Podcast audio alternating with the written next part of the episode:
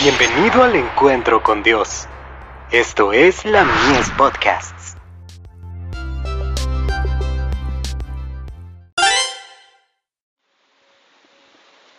La fe por la cual vivo. El hogar edénico. Y había Jehová Dios plantado un huerto en Edén al oriente, y puso allí al hombre que había formado. Génesis 2, verso 8.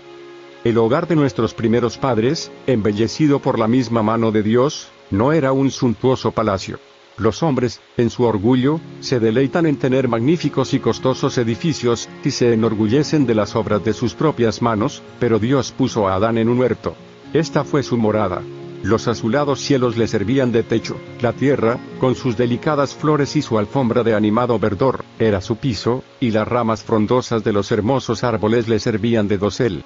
En el medio en que vivía la santa pareja, había una lección para todos los tiempos, a saber, que la verdadera felicidad se encuentra, no en dar rienda suelta al orgullo y al lujo, sino en la comunión con Dios por medio de sus obras creadas. Si los hombres cultivasen más la sencillez, cumplirían con mayor plenitud los designios que tuvo Dios al crearlos. Historia de los patriarcas y profetas. Página 31. El huerto de Edén era una representación de lo que Dios deseaba que llegase a ser toda la tierra, y su propósito era que, a medida que la familia humana creciese en número, estableciera otros hogares y escuelas semejantes al que Él había dado.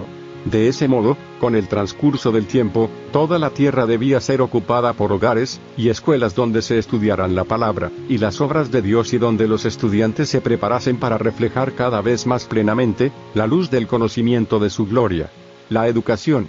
Página 19.